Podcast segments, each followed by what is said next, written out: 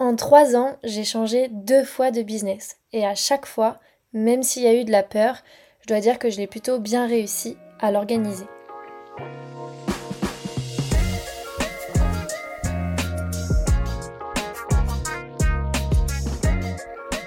Bienvenue dans ce nouvel épisode de podcast, je suis vraiment trop contente de vous retrouver.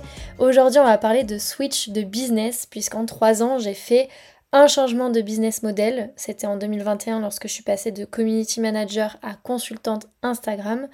Et j'ai fait un changement d'activité complet en octobre 2022 lorsque je suis passée de consultante Instagram à accompagnante au slowprenariat. Évidemment, ça a été des changements qui ont suscité beaucoup de peur, notamment celle de faire couler mon business, mais avec le recul, c'était plus que nécessaire et je suis bien contente de les avoir faits. Dans cet épisode, je vais donc expliquer toutes les étapes par lesquelles je suis passée et tu vas voir que c'est assez différent entre euh, le changement simple de business model et le changement complet euh, de business. Forcément, c'est pas du tout la même manière d'appréhender le changement. La première étape, eh bien, c'est la prise de conscience. Euh, forcément, au tout départ, on est dans son business, on se sent bien, on se pose pas plus de questions, et puis arrive un moment où on se rend compte qu'il y a quelque chose qui coince. La prise de conscience, en fait, c'est vraiment l'étape la plus difficile. Parce qu'en fait, quand un truc ne va pas en business, on a tendance à l'occulter. On veut tellement que ça marche qu'en fait, on se donne presque jamais droit à l'erreur et encore moins à l'échec. Et pourtant, je trouve qu'il y a un truc encore plus grave en business, c'est le fait de s'entêter dans une voie qui ne nous convient pas. Parce qu'en fait, si on se lance dans l'entrepreneuriat, à la base, euh, pour beaucoup d'entre nous, c'est pour la liberté que ça offre, que ce soit dans le choix de nos clients, dans nos horaires, dans nos déplacements, euh, ou encore dans l'activité en fait que qu'on fait. En tout cas, c'est quelque chose que je retrouve de manière très récurrente chez les personnes que j'accompagne. La prise de conscience, généralement, elle vient d'un moment hyper inconfortable où en fait on se rend compte que ben, on n'est pas hyper motivé à se mettre au boulot, euh, et vraiment sur du long terme. C'est-à-dire que c'est pas la, petite flemme, la petite motivation euh, qui arrive de temps en temps et qui est euh, normale chez tout le monde, mais c'est vraiment la motivation qui s'absente sur du long terme, au point presque qu'on perd de vue en fait notre pourquoi et notre vision. Et c'est là qu'il est hyper important en fait de prendre ce mouvement de recul pour s'en rendre compte et pour essayer de remettre de la conscience dans son quotidien et du sens en fait surtout. Donc forcément, pour prendre conscience qu'il y a quelque chose qui ne va pas, il faut avoir cette capacité-là euh, à un moment donné d'appuyer sur pause, de regarder, d'observer ses tâches quotidiennes pour essayer d'analyser qu'est-ce qui nous convient plus. Parce que parfois c'est simplement une petite tâche ou deux qui sont désalignées et qui font que ça vient euh, foirer un peu toute l'envie, tout le mood de la journée. Mais parfois, bah, en fait, c'est le business en entier. Et même si c'est inconfortable, bah, c'est important de le regarder, d'en prendre conscience et de se dire, ok, qu'est-ce que je peux améliorer? Dans mon cas, en 2021, la prise de conscience, elle est venue d'une mission client qui s'est mal finie.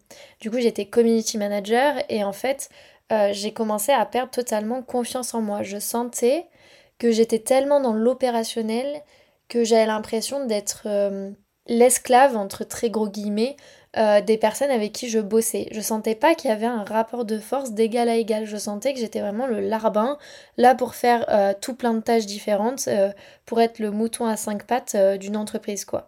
Et ça, j'avais absolument pas envie de le vivre. J'avais besoin de changer de posture, de prendre plus facilement ma place. Et en fait, pour ça, j'ai eu la sensation qu'il fallait totalement que je change de business model. Il fallait que je passe de l'opérationnel à quelque chose qui me permettrait d'être euh, au-dessus presque. J'aime pas trop euh, l'image, mais je pense que tu comprends un petit peu ce que je veux dire. Donc euh, le consulting Instagram s'est ouvert à moi à ce moment-là et je me suis dit que c'était ce qui allait être le plus impactant pour moi parce que j'allais pouvoir apporter mes connaissances à des personnes qui en avaient besoin. En 2022, euh, la prise de conscience, elle est venue euh, de ma vie personnelle. En fait, à ce moment-là, donc euh, vers avril-mai, je venais de quitter mon compagnon de l'époque, de quitter la ville dans laquelle on vivait. Je suis revenue vivre à La Rochelle et j'ai dû me créer de tout nouveau repères. Et en fait, avec ça, il y a eu le sentiment d'être perdue, totalement. J'ai dû me reconnecter un petit peu à qui j'étais, ce que je voulais, quels étaient mes rêves, etc. Et donc forcément à me reconnecter à mon pourquoi, ma vision, qui s'est du coup élargie par rapport à ce que euh, j'avais l'habitude de faire quand j'étais consultante Instagram.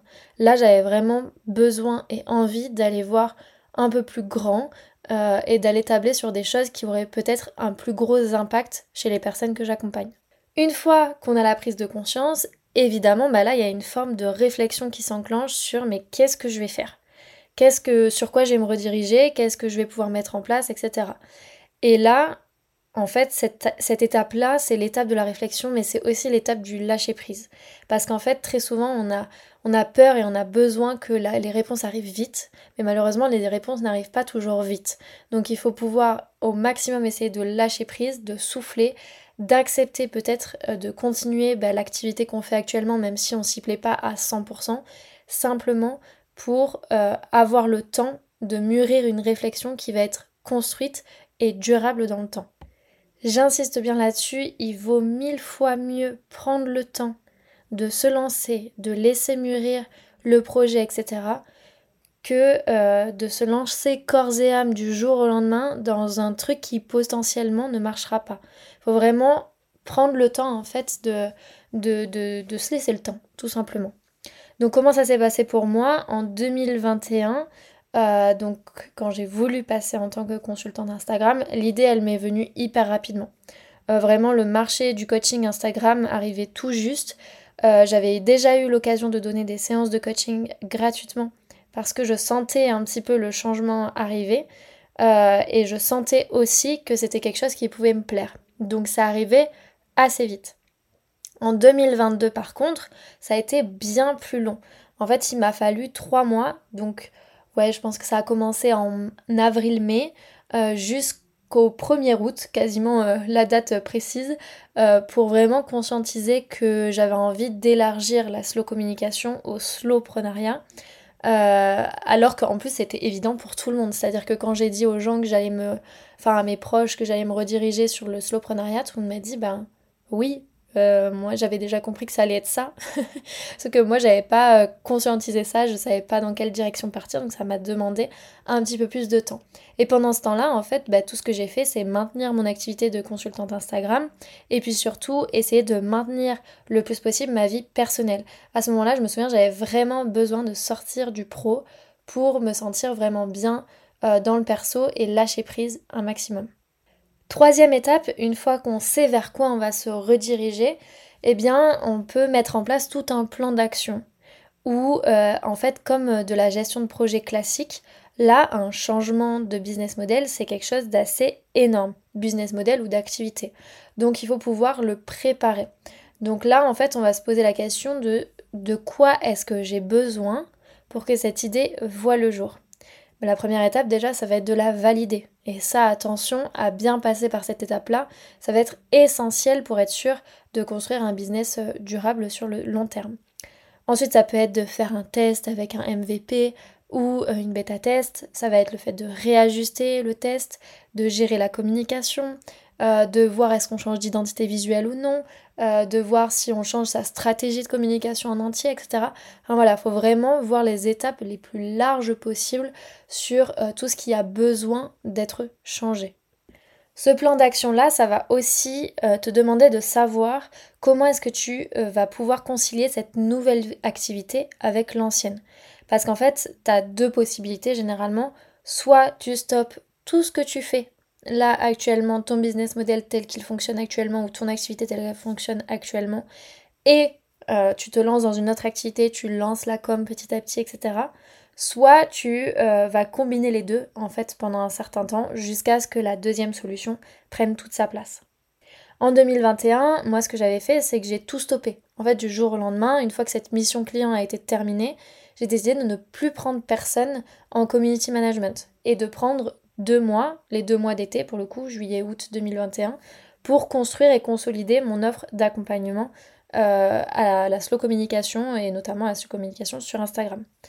En 2022, pour le coup, j'ai pas eu la même stratégie parce que là, j'étais sur un changement de business complet. Et donc, j'ai continué de vivre de mon activité de consultante Instagram jusqu'en octobre 2022, donc de avril-mai la prise de conscience à octobre 2022, pour m'assurer un certain montant de chiffre d'affaires et pas me mettre dans la panique, dans le stress de devoir absolument trouver une idée, la valider euh, du plus vite possible. Je voulais vraiment prendre le temps de m'assurer que c'était la bonne direction et la direction que je voulais prendre. La quatrième étape, que je disais qui était indispensable, c'est donc le fait de valider son idée. Comme lorsqu'on lance un business pour la toute première fois, il est absolument indispensable de faire un travail de fond pour valider l'idée de projet. Pour ça, on va se questionner sur son pourquoi, sur sa vision, sur sa cliente idéale, sur les offres qui lui conviendraient et les offres qu'on aimerait mettre en place, sur son business model, sur ses tarifs, etc. Et surtout, on ne le garde pas pour soi à ce moment-là. Tout le processus par lequel tu passes, ça peut être super intéressant de le partager, de le communiquer pour pouvoir identifier s'il y a un besoin, s'il y a un intérêt lié à ce que tu es en train de mettre en place. Donc c'est le moment d'en parler en story, de faire des sondages, de réaliser des interviews de clientes idéales pour identifier si certaines personnes sont éventuellement intéressées par ces futures offres ou non. En 2021, euh, ce que j'ai mis en place, du coup, comme je disais, c'était des euh, séances de coaching gratuites. Ça m'a permis de récolter quelques petits témoignages et puis de pouvoir promouvoir un vrai accompagnement ensuite. Le fait de faire euh, des petites séances de coaching gratuites, ça m'a permis simplement d'identifier qu'il y avait un besoin lié à Instagram, euh, liées à l'autonomie. Les personnes euh, avaient vraiment envie de pouvoir gérer seules leur communication et de le faire bien. En 2022, euh, pour le coup, j'ai vraiment passé un mois en sous-marin à réfléchir à mes fondations business, puis un mois de plus à valider l'idée au travers d'un questionnaire et de retour de la part de ma communauté. Je voulais vraiment voir si le slowpreneuriat leur parlait, s'il y avait des objections, s'il y avait des croyances. Et c'est ça qui m'a permis justement de construire un accompagnement basé un petit peu sur les peurs que peut avoir mon prospect. Cinquième étape, c'est de faire un MVP, donc Minimum Valuable Product, ou euh, une bêta test. L'idée ici, c'est de pouvoir tester ton idée grandeur nature. Pour ça, rien de mieux que de tester son offre avec des modalités qui vont être simplifiées, mais avec une promesse qui sera la même que le produit ou le service fini. Tu vas donc proposer en fait une offre à un tarif plus bas pour donner envie de rejoindre et tester ton programme. L'idée c'est de euh, demander à chaque fois des témoignages pour pouvoir t'améliorer et faire en sorte de construire à la fin un vrai service fini. Pour moi, je trouve que le, test comme ça d'offre, que ce soit par un MVP, une bêta test, ce qui est relativement la même chose, c'est vraiment hyper important et ça devrait être une étape indispensable à tout prestataire de service, même sur des personnes qui font de l'opérationnel, euh, parce que je trouve que c'est ce qui permet vraiment de pouvoir s'améliorer continuellement et en même temps de se jeter dans le grand bain sans trop attendre. En 2021, ce que j'ai fait, c'est que j'ai organisé une bêta test pour une offre d'accompagnement sur six semaines. J'avais des personnes euh, qui m'avaient demandé notamment des stratégies, puisque quand j'étais community manager, je faisais juste des stratégies clés en main que je livrais. Et donc là, je leur ai proposé de leur livrer cette stratégie avec six séances de coaching pour le même tarif. Donc forcément, ça a un peu plus plu et ça a donné envie euh, de creuser un petit peu plus loin. En 2022, j'ai aussi organisé une bêta test pour une offre 100% coaching de deux mois mais la différence entre 2022 et 2021, c'est qu'en 2022, je n'avais rien. J'avais juste le programme, les grandes lignes de ce qu'il fallait aborder dans l'accompagnement, mais j'ai vraiment tout construit avec mes coachés. Alors qu'en 2021, j'avais déjà les bases de mes stratégies euh, de communication que je livrais clé en main.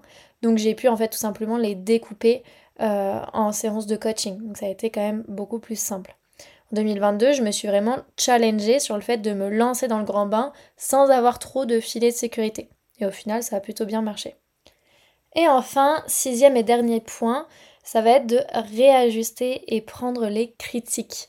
Et là, je sais que ça peut piquer un petit peu l'ego, mais pendant tout le processus, il est vraiment indispensable d'être à l'écoute de ses clients, d'entendre les réajustements qu'ils nous préconisent euh, pour affiner la direction que l'on va emprunter. Donc il faut évidemment apporter une certaine forme de satisfaction même en bêta test, faire attention quand même à l'expérience client et à être sûr que les personnes euh, repartent avec la promesse due au départ. Mais ensuite, c'est totalement normal de recevoir des critiques constructives sur son travail parce que c'est tout le but d'une bêta test, de pouvoir réajuster. En 2021, mon bêta test ne m'a donné aucune modification. Mais ce qui est normal, puisque comme je le disais, ça partait d'une stratégie de communication clé en main que je donnais. Donc la trame était déjà bien organisée, les choses étaient bien amenées déjà. Donc euh, les retours ont été très très positifs et j'ai pas eu besoin de modifier quoi que ce soit. En 2022, les retours ont aussi été très très euh, positifs. On m'a pas dit de changer euh, de, de, manière de faire.